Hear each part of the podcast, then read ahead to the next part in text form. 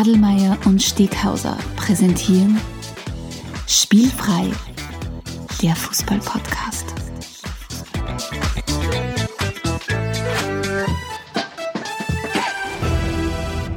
Herzlich willkommen zu einer neuen Folge von Spielfrei, dem Fußball-Podcast direkt aus Graz. Und neben mir wie immer die alte Leier Adelmeier. Servus. Hallo, schön da zu sein wieder bei dir.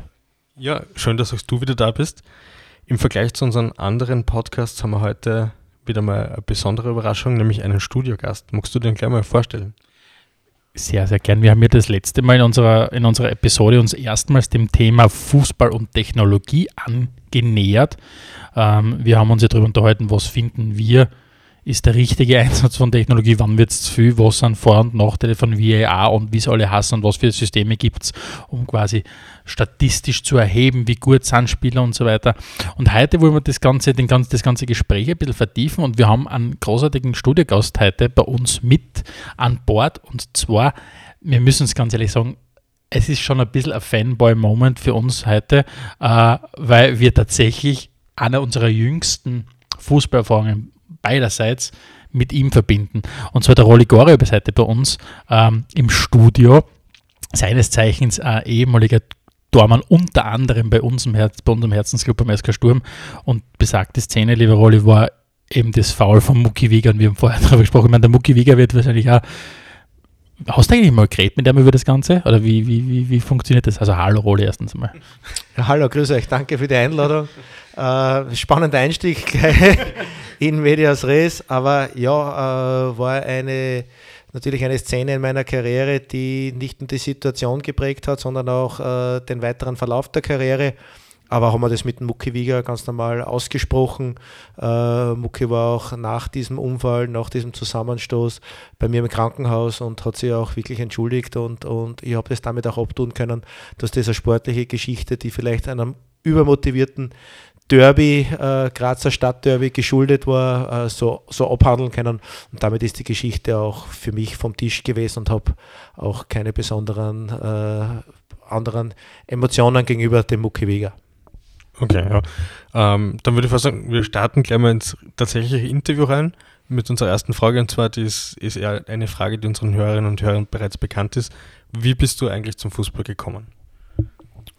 Ne, ich habe als junger Bur in Graz äh, im Hof, im Park immer Fußball gespielt, habe dann die Möglichkeit gehabt, als jüngster, kleinster im Park, im Josef-Huber-Park damals in Graz, nur dann mitspielen zu dürfen, wenn ich als Kleinster halt ins Tor gehe, weil Tore schießen wollten die Großen. Okay. Und bin somit dann auch zur Jungschar St. Lukas zum Knipsturnier gekommen, habe da drei Jahre lang äh, bei der Jungschar St. Lukas als Tormann in einer wahrscheinlich schlechtesten Mannschaft, die dort am, am Werken war, als Tormann sehr viele Auftritte und sehr viele Momente gehabt und bin von dort dann weggescoutet worden und von da weg habe ich dann beim vereinsmäßig Fußball gespielt. Jungschar St. Lukas? Jungschar St. Lukas. Das heißt schon wirklich von der Jungschar, so wie man es kennt, also, also von der. Also Jungschar wie Jungschar von Kirche, ja, okay. genau. Also in der, in der Ilhofgasse dort war die, die, der Bahnhofsgürtel, die Dresdner Straße mit der Kirche St. Lukas und dort auf diesem Fußballplatz hat die Jungschar St. Lukas eine Knips in die Mannschaft gestellt die nie trainiert hat und nur zum Turnier gefahren ist und entsprechend positiv oder negativ an unsere Ergebnisse.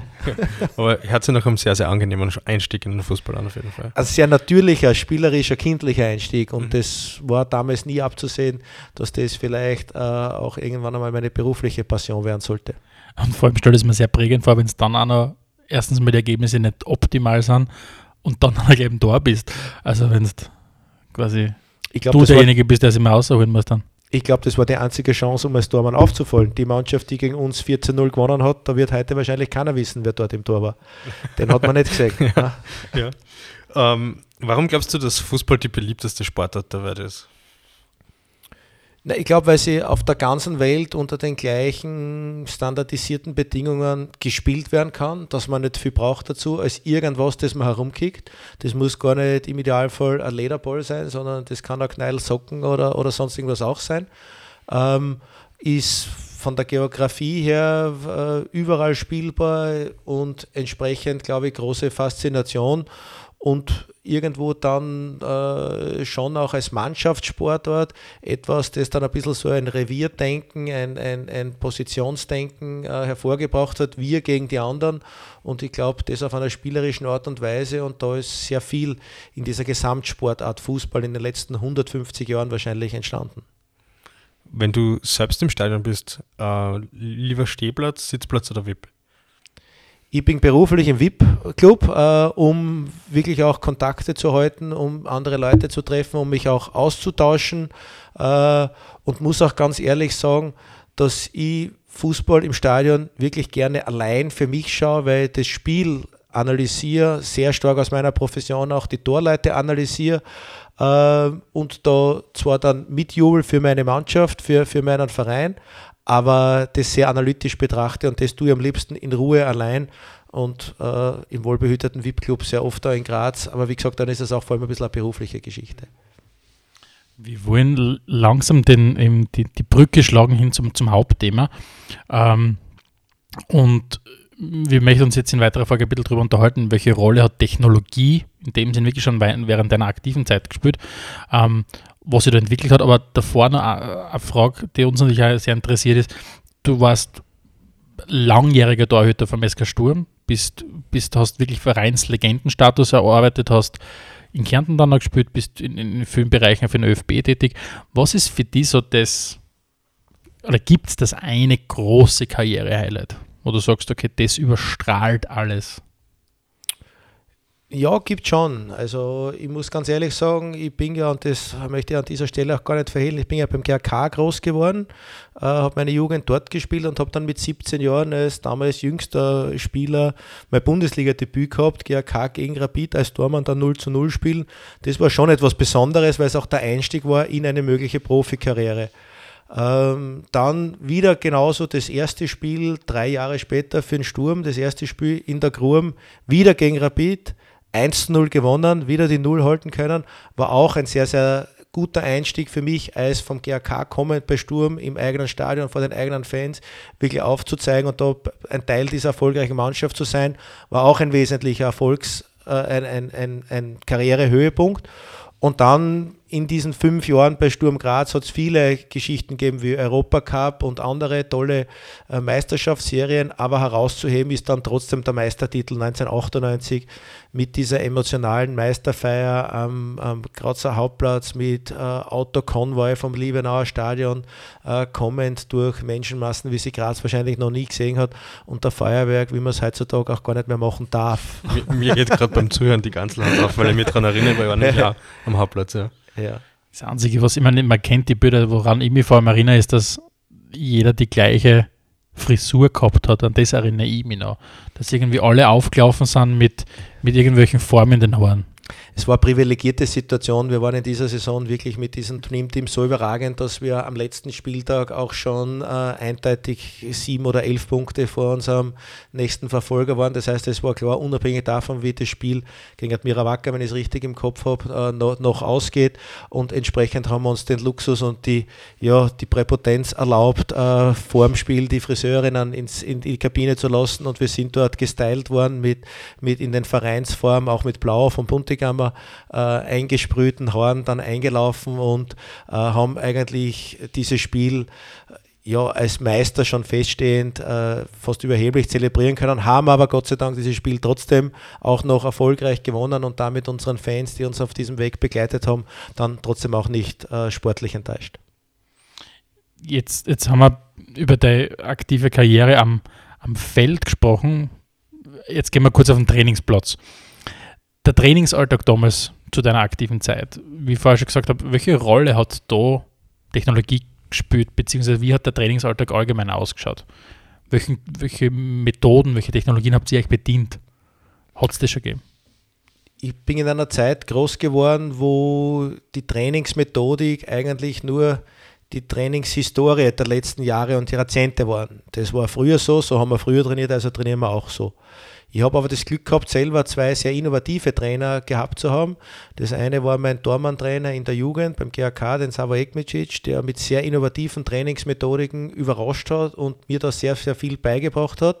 Und der zweite war der Trainerguru, der Ivica Osim, den wir in diesen Jahren bei Sturm Graz dann oder die letzten vier Jahre gehabt haben, der auch ganz innovativen Trainingsansatz gehabt hat, der aber weit weg von Technologie war, sondern eher von, von sehr innovativen Methodiken, die stark ins kognitive Training gegangen sind.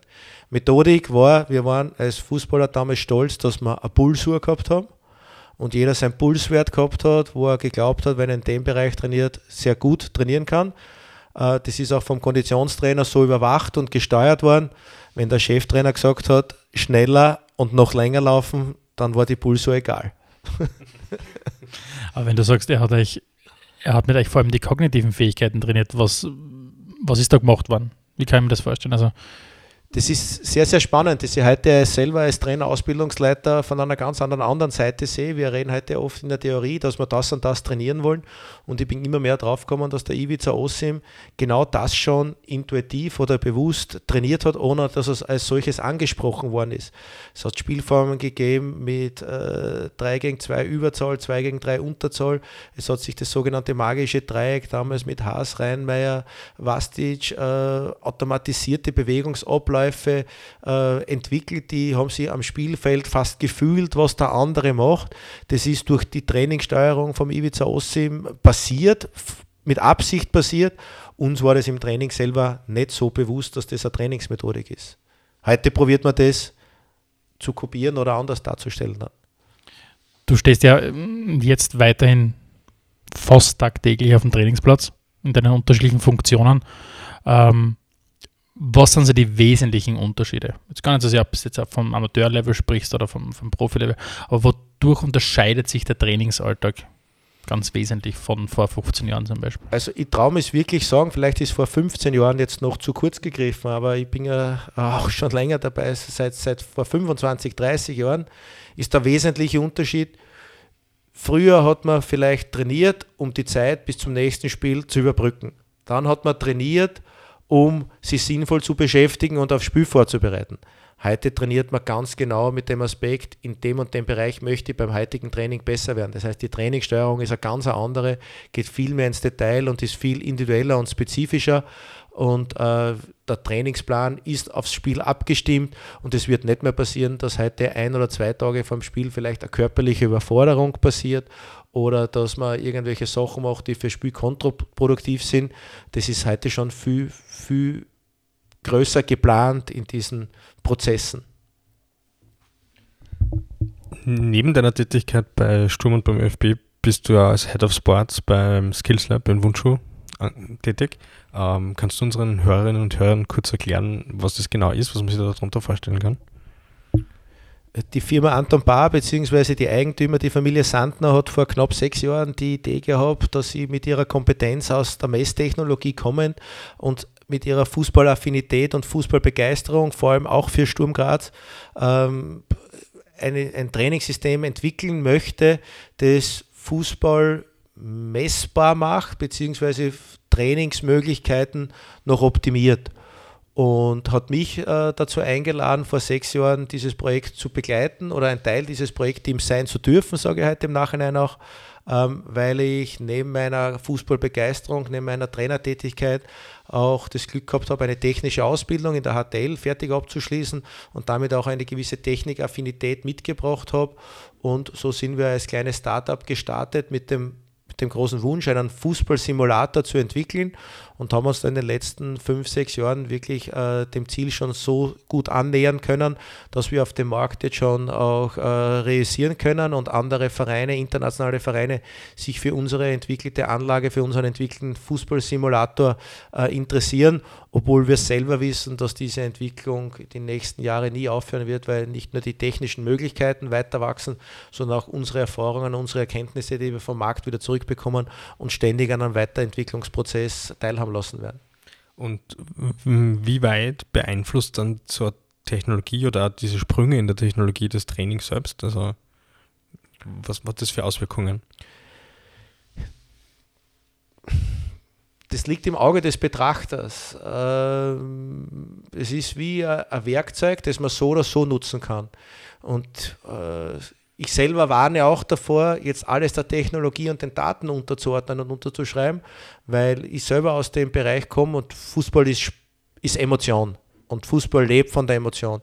Wir dürfen diese Emotion auch nicht zerstören. Nichtsdestotrotz ist es ein großer Faktor geworden, dass man sagen kann, mit optimalem Training kann man Leistung optimieren. Und da wäre es fahrlässig in der heutigen Zeit, auch bei dem Business des Fußball inzwischen, vielleicht sogar leider geworden ist, dass man auf sämtliche Technologien und Möglichkeiten zurückgreift, um Spieler und damit den Fußball besser zu machen. Für mich ist es ein toller Mosaikstein in einem großen Gesamtbild, das helfen kann, einzelne Spieler besser zu machen, um die Leistungsperformance am Platz der gesamten Mannschaft weiterzuheben. Siehst du irgendwie ein konkretes Risiko, das entsteht, wenn man sich zu sehr auf, Fußball, auf die Technologie im Fußball verlässt?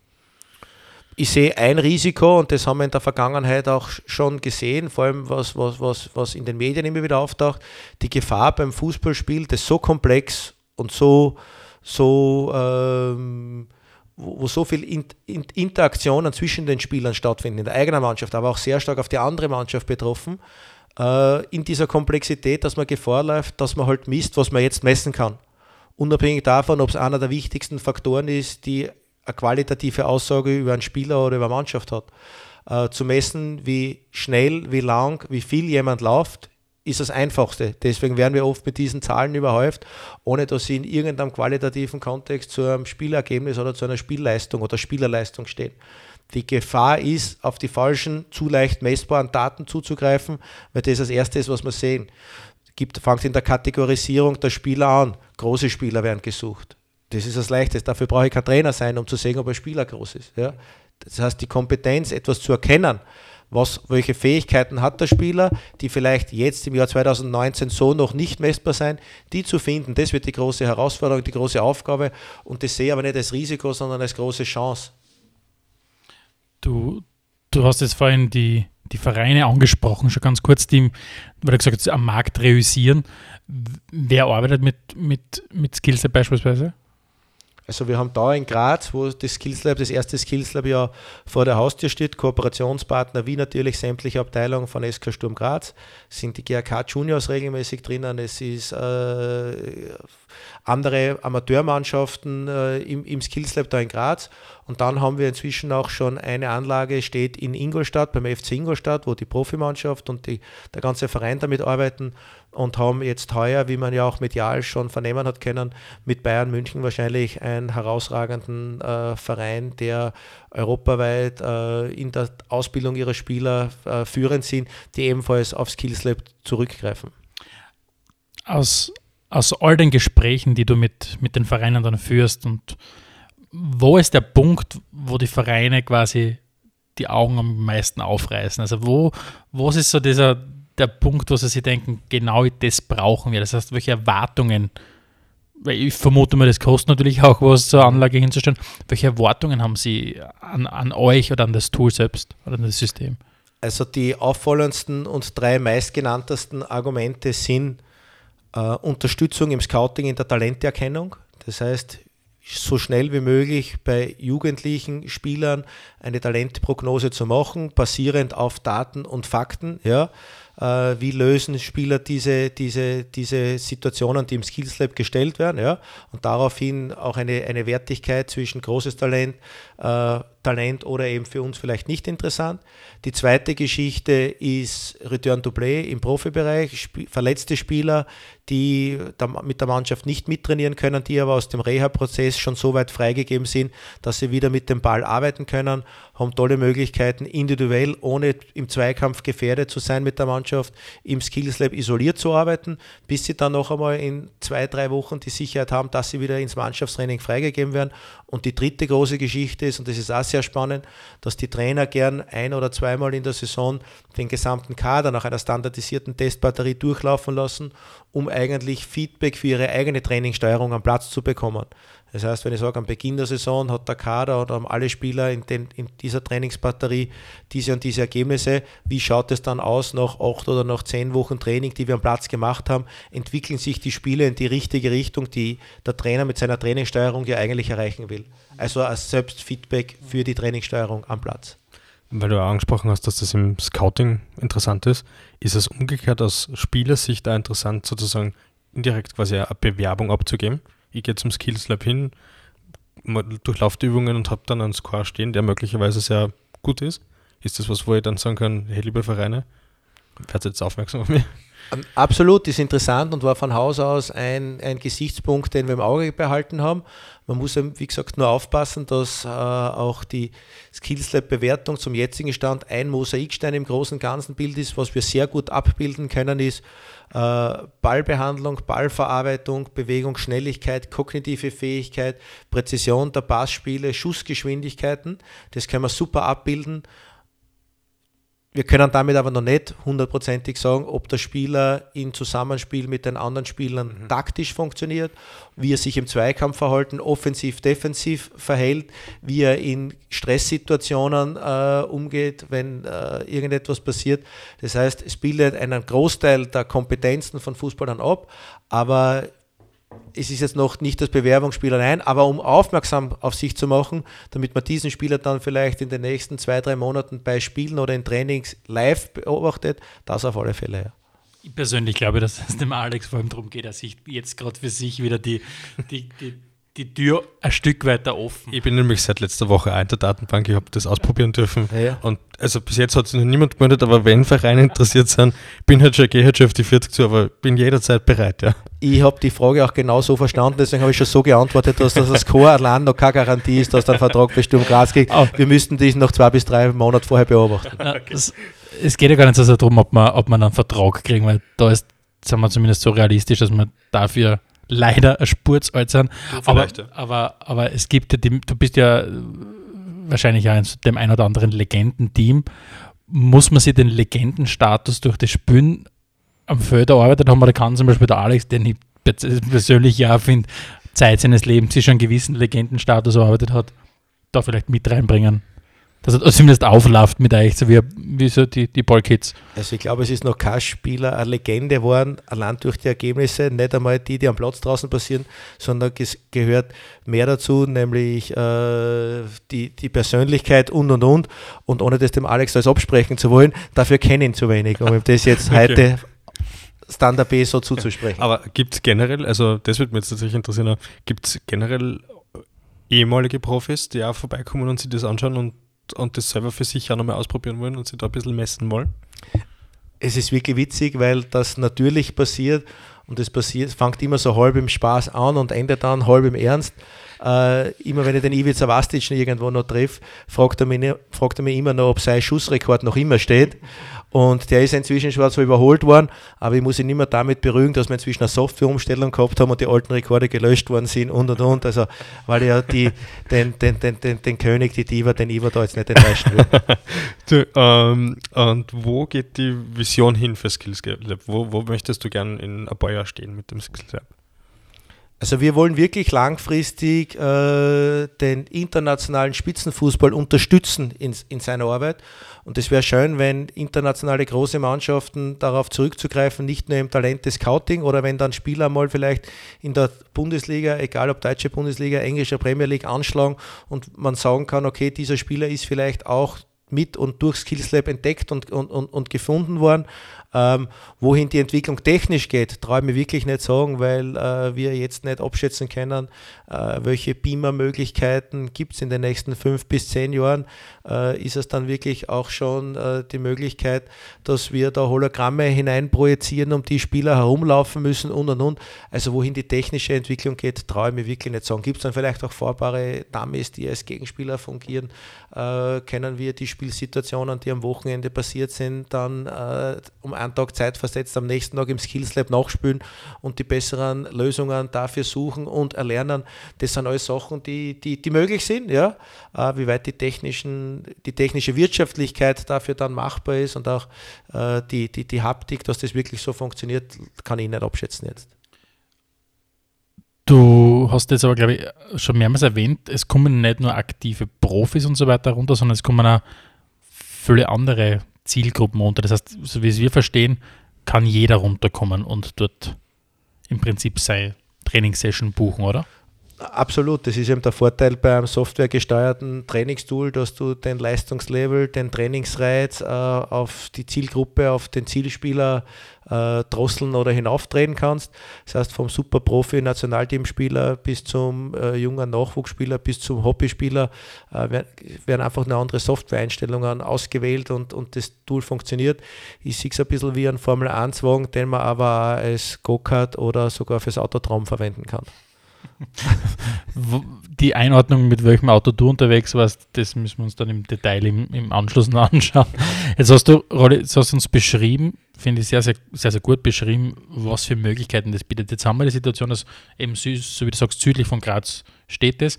Ähm, wenn du jetzt auf das schaust, wenn du dir anschaust, was im österreichischen Fußball generell passiert, wir haben gerade eine Saison 2019-20, wo der österreichische Fußball sehr deutlich wieder mal äh, von, auf sich aufmerksam macht, durch, vor allem durch die internationalen Leistungen. Wenn du jetzt die Trainingsbedingungen anschaust, wo glaubst du, steht Österreich? Stehen die österreichischen, vor allem die Bundesligisten natürlich, im, im internationalen Vergleich? Haben wir da diesen gefühlten, diese gefühlte Aufholjagd gestartet in den letzten Jahren? Weil die Ergebnisse offensichtlich geben es uns recht, uns Österreichern, wenn man das kann. Ich glaube nicht nur, dass wir gestartet sind, ich glaube, dass wir wirklich jetzt auch schon in der Phase sind, wo wir, wo wir ernten äh, Früchte, die wir vor zehn Jahren angefangen haben zu, zu sehen und, oder vor 15 Jahren. Ich habe gestern mit den Sturmateuren ein Vorbereitungsspiel gegen NK Maribor gehabt, gegen meinen ehemaligen Kollegen äh, Darko Milanic, mit dem ich gemeinsam bei Sturm gespielt habe. Der hat mir zum Beispiel auch wirklich gesagt, dass sie in den Nachwuchsnationalteams Österreich nie schlagen können zurzeit und eigentlich fast bewundern, weil die Österreicher mit, dem, mit ihrer Gründung der Akademien, der vor 10, 15 Jahren passiert ist, dass alle Vereine Auswuchs, Ausbildungs-, Nachwuchsakademien haben müssen, ist so ein Qualitätssprung gelungen, dass davon dann die Besten auch jetzt immer wieder leicht den Sprung ins Ausland schaffen und als junge Spieler schon Erfahrungen im Ausland sammeln und dann eigentlich schon fast als sehr gute, sicherlich noch nicht immer fertige, aber sehr gute Spieler wieder zu uns zurückkommen. Und das ist jetzt nicht nur die geschaffene EM-Qualifikation unseres A-Teams, äh, das für uns großartig ist, sondern wenn man sich anschaut, wie unsere U21-Nationalteams, U19, U17, U16 Nationalteams international realisieren, äh, sind wir da absolut auf einem sehr, sehr guten Weg. Ähm, wir haben jetzt meiner Meinung nach noch zwei Gaps, die es zu überwinden gilt.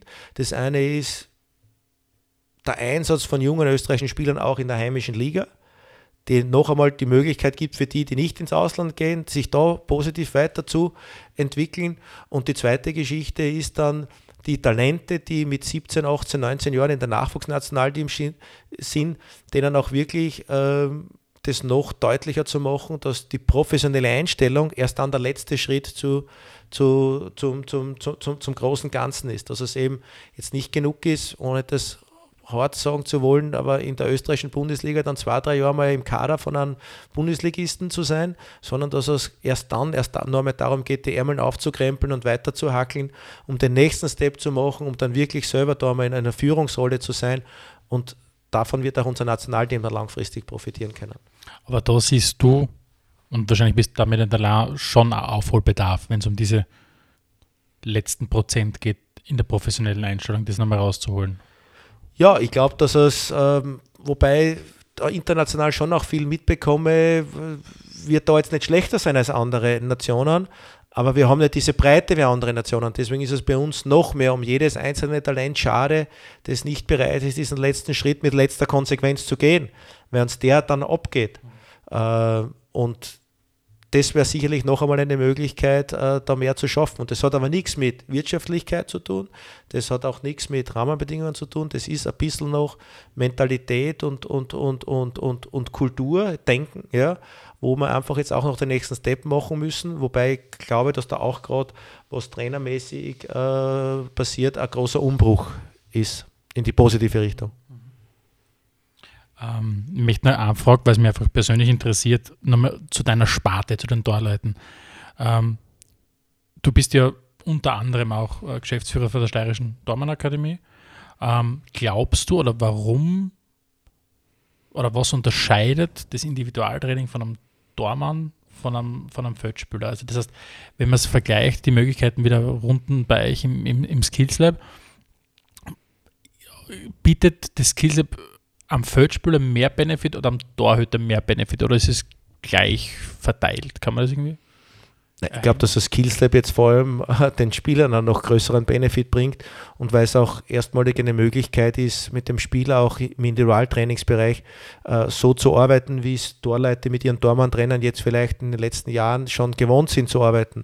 Aber der Spieler ist normal einer von 16, 18, wie groß auch der Kader immer ist, äh, der um die Aufmerksamkeit von Trainer haschen muss, der in der individuellen Förderung äh, dann vielleicht auch im großen Kollektiv oder äh, irgendwo gesehen wird und wenig auf seine einzelnen Stärken, Schwächen eingegangen wird, während es bei Torleuten, ich arbeite als Tormann-Trainer mit zwei oder drei Torleuten beim Training, da gehe ich auf die individuellen Stärken, Schwächen von jedem Einzelnen ein. Diese Möglichkeit gibt es so grand in, in, der Mannschaft nicht. Diese Möglichkeit ist eben im Skills Lab dort drin, wenn es richtig genutzt wird, wenn es von den Trainern dann richtig auch äh, gecoacht wird und jeder Spieler dann auch schon die persönliche Aufmerksamkeit und Wertschätzung bekommt, dass der Trainer mit ihm dort individuell an seinen Stärken, Schwächen arbeitet. Du hast vorhin in, bei der Beantwortung einer Frage schon darüber gesprochen, über die Technologie, die sich rasant weiterentwickelt. Du hast gesagt, du weißt nicht, wohin die Reise geht, wenn wir aber trotzdem versuchen, diese Reise äh, zu gehen. Was, wie, wie stellst du dir das Training in 15, 20 Jahren vor? Jetzt haben wir vorher drüber gesprochen von vor 25 Jahren. Kann man, kannst du das antizipieren, was auf uns zukommen wird oder auf die Spieler zukommen wird oder Spielerinnen? Ja, ich glaube schon, dass man jetzt da gar nicht zu, so kreativ und, und äh, innovativ denken muss, sondern man braucht ein bisschen schauen, was bei anderen Sportarten ist. Ich glaube, dass es dass der Spieler in Zukunft noch mehr selbst dafür verantwortlich sein wird, wie sind seine fußballerischen, konditionellen Fähigkeiten, die er sich vielleicht auch in Zukunft noch vermehrt in Kleingruppen oder sogar mit Individualtrainern arbeiten wird. Ja. Ich sehe sehr stark, ähnlich wie beim American Football, Offensivcoaches, Defensivcoaches, Tormann-Coaches, Standardsituationen-Coaches und und und, die da kommen werden, die das spezialisieren werden. Ich sehe sehr, sehr stark, dass einzelne Spieler Privattrainer haben werden, Individualtrainer haben werden, die sie, die sie bis zum Mannschaftstraining begleiten werden, teilweise vielleicht sogar auch im Mannschaftstraining unterstützen werden. Und ich sehe für den Headcoach die Gesamtorganisation, die Spieler, die dann da sind, taktisch auf das nächste Spiel vorzubereiten und einzustellen. Und der Head Coach wird sich in zehn Jahren wahrscheinlich weniger darum kümmern, ob der Spieler in, in, einem guten Fitnesszustand ist, ob er gute fußballerische Fähigkeiten hat. Das wird die Voraussetzung sein, dass der dort in diesem Pool dabei ist. Und da werden die Spieler selber Möglichkeiten, Trainer, Tools wie Skills Lab suchen müssen oder können, damit sie dorthin kommen. Also die Allrounder-Fähigkeiten oder die Allrounder-Typen werden nicht mehr so gefragt, sind eher die Spezialisten dann in einem bestimmten Bereich. Als Spieler oder als Trainer? Also in der breiten Masse der Trainer. Du wirst wahrscheinlich die Headcoaches brauchen, die den Überblick über alles haben. Genau. Aber es wird einfach Absolut. eine viel, viel größere Menge an Spezialisten Absolut. geben, die in eine Richtung gehen. Ich bin in, einer, in, in der UEFA-Trainerausbildung auch dabei und äh, in, in unserem Board geht es ganz klar in die Richtung, dass auch äh, wir vorbereitet sein müssen, dass der Tormann-Trainer auch die Defensive mitcoachen wird und ein Verständnis dafür haben wird, obwohl ich trotzdem glaube, dass äh, der Staff in einem Trainerteam sich im Profibereich die nächsten Jahre weiterentwickeln wird, weil eben diese Spezialisierung immer mehr wird und der Trainer als Manager, wie er dann in England auch schon oft gesehen wird oder wie im American Football ist, dann der ist, der all diese Sachen zusammenfügt. Man, man sieht es ja aktuell zum Beispiel auch schon. Letztes Jahr war das große Raunen in der Runde, als Liverpool plötzlich einen Einwurfscoach präsentiert hat. Das war so eine Neuerung. Gibt's, äh, der noch dazu gar nicht aus dem Fußball gekommen ist, sondern aus dem Basketball. Richtig, ja, ganz spannend, ja. ja. Und offensichtlich ja. hat er was richtig gemacht. Absolut, ja. ja. Also spannend, was uns da in Zukunft noch auf uns zukommen mhm. wird, auf jeden Fall. Gibt es von deiner Seite noch etwas, was du unseren Hörerinnen und Hörern mitgeben möchtest? Irgendein Appell? Appell weniger. Ich glaube, äh, einfach ein, ein, gemeinsamer Aufruf und da nehme ich mich selber auch schon bei der Nase, dass wir trotz dieser Weiterentwicklung, Technologisierung, Digitalisierung, Spezialisierung und und und, geht es lebt der Fußball nach wie vor noch davon, von den Emotionen. Da spielen elf Spieler unten am Platz gegen andere elf Spieler. Und das hat keinen zu interessieren, wie hat sich der vorbereitet, was hat der trainiert, wie viele Trainer hat der, ist der vegan oder äh, ist der, äh, wie, wie, was, was macht der, welchen Mentaltrainer hat der. Das sollte alles rausgehalten werden. Es, wir sollten uns in der Beobachtung, in Fokussierung, in der Bewertung von einem Fußballspiel auf die Performance am Platz und letztendlich auch aufs Ergebnis äh, konzentrieren, weil wir die diese Faszination, Emotion Fußball nicht durch die anderen Sachen zerstören dürfen, auch wenn wir sie in der Entwicklung dorthin wahrscheinlich brauchen. Super, ähm, vielen Dank fürs Gespräch, war sehr spannend und sehr informativ. Danke, dass du gekommen bist. Na, äh, von unserer Seite her ist das alles, was wir heute zu sagen haben. Ich glaube, wir werden unsere Zuhörerinnen und Zuhörer vor Weihnachten nochmal hören. Wir haben noch ein, ein Überraschungsspecial geplant für Ende Dezember, ja. Bis dahin bedanken wir uns bei unseren Hörerinnen und Hörern und wie immer bitte der Aufruf dazu, dass uns teilt, liked und ein bisschen unter die Leute bringt. Ansonsten freuen wir uns schon aufs nächste Mal. Vielen Dank. Ciao. Ciao. Ich sage auch danke für die Einladung. Ja, ich sage auch danke für die Einladung. Hat mir selber auch einen irrsinnigen Spaß gemacht. Ist auch lustig, da so in Echtzeit live selber über diese Sachen so schnell damit konfrontiert, ein bisschen nachzudenken und das selber zu ordnen. Und sage danke für die Einladung und euch weiter alles Gute, euren Hörerinnen und Hörern natürlich viel Spaß weiterhin mit Fußball. Vielen Dank. Adelmeier und Steghauser präsentierten Spielfrei. Der Fußball-Podcast. Der Fußball-Podcast.